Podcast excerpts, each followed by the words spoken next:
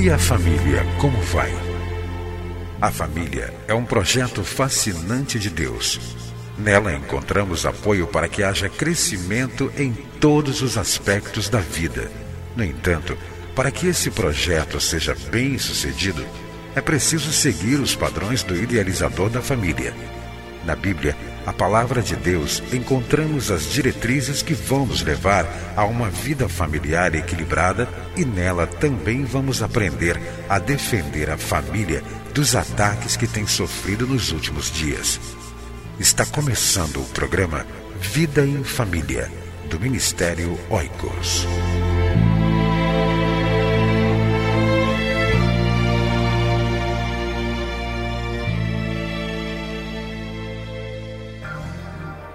Quer fazer um trabalho dinâmico com casais e famílias da sua igreja? Adquira os livros Dinâmicas de Grupo para Casais e Dinâmicas de Grupo para Casais e Famílias. Visite-nos em www.cliquefamilia.org.br ou envie um e-mail para oicos.cliquefamilia.org.br.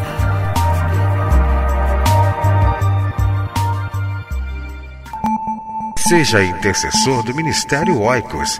Cadastre seu e-mail em www.cliquefamilia.org.br e ore sempre por nós.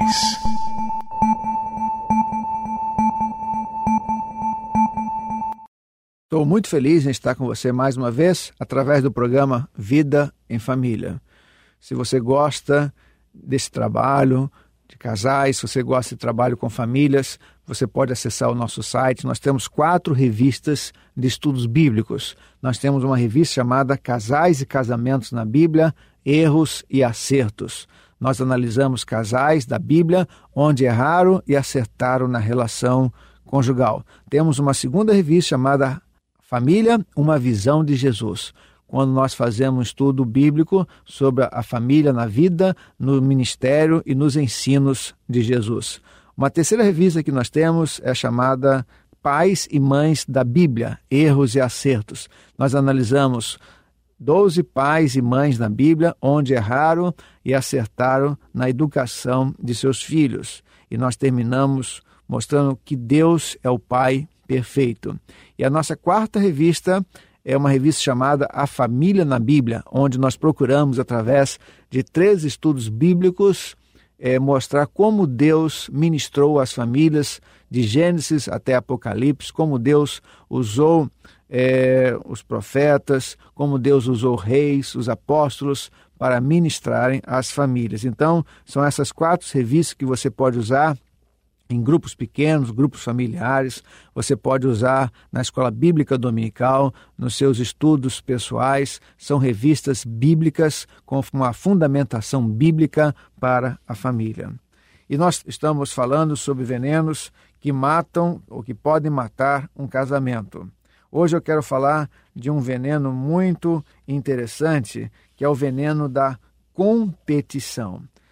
No programa anterior, nós falamos no veneno da comparação. Você pode se lembrar, caso você não tenha ouvido o último programa, eu disse que existem alguns venenos começados com a letra C, por exemplo, a comparação, a crítica e a competição. São venenos que matam casamento a curto, muitas vezes, médio e longo prazos. A competição é um veneno muito sutil. Ele está presente naquele relacionamento conjugal em que os cônjuges competem entre si. Um está sempre querendo suplantar o outro nas tomadas de decisão. É a filosofia conjugal quando um ganha e o outro perde. Esse veneno também é muito diluído quando a competição profissional, que muitas vezes pode haver entre o casal, a competição profissional, a competição salarial, a competição acadêmica. Quando nós olhamos a palavra de Deus, nós podemos ver, Deus olhou Adão e viu que ele estava sozinho. E a Bíblia diz então que Deus fez a mulher como auxiliadora, como adjutora. Em nenhum lugar na Bíblia nós podemos ver Deus colocando uma mulher na vida de Adão para competir com ele. A palavra de Deus disse que Deus fez a mulher para ser auxiliadora, para ser adjutora, auxiliadora e não adversária. Auxiliadora e não num time oposto.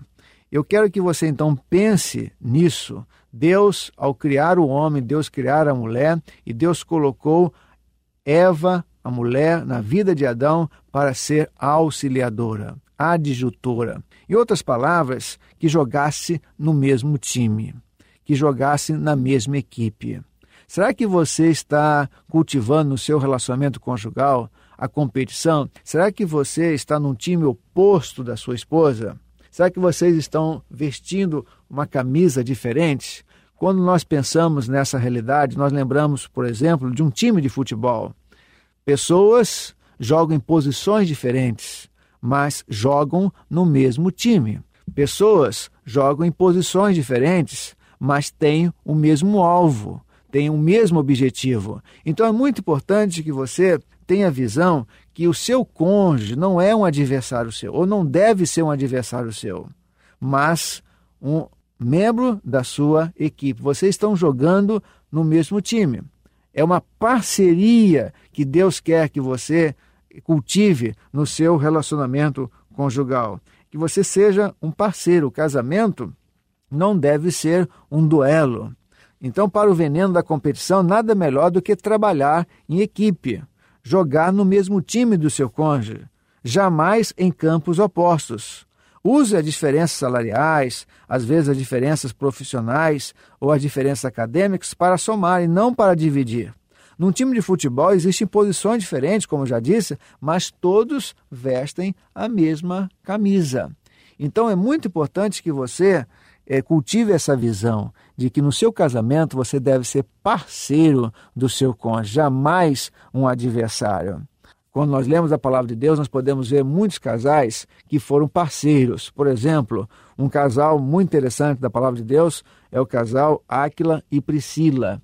Eles foram parceiros para o bem, foram parceiros para a propagação do evangelho. Mas também nós vemos uma ideia de parceria negativa que é está na vida do casal Ananias e Safira. Eles foram parceiros, é verdade, mas parceiros para coisas não aprovadas por Deus. Então, use a parceria para glorificar o nome de Deus. Sejam parceiros na relação conjugal, mas essa parceria deve sempre glorificar, deve sempre ser uma bênção para o reino de Deus, deve ser uma bênção para a sua família, deve ser uma bênção para a sociedade que você está inserido.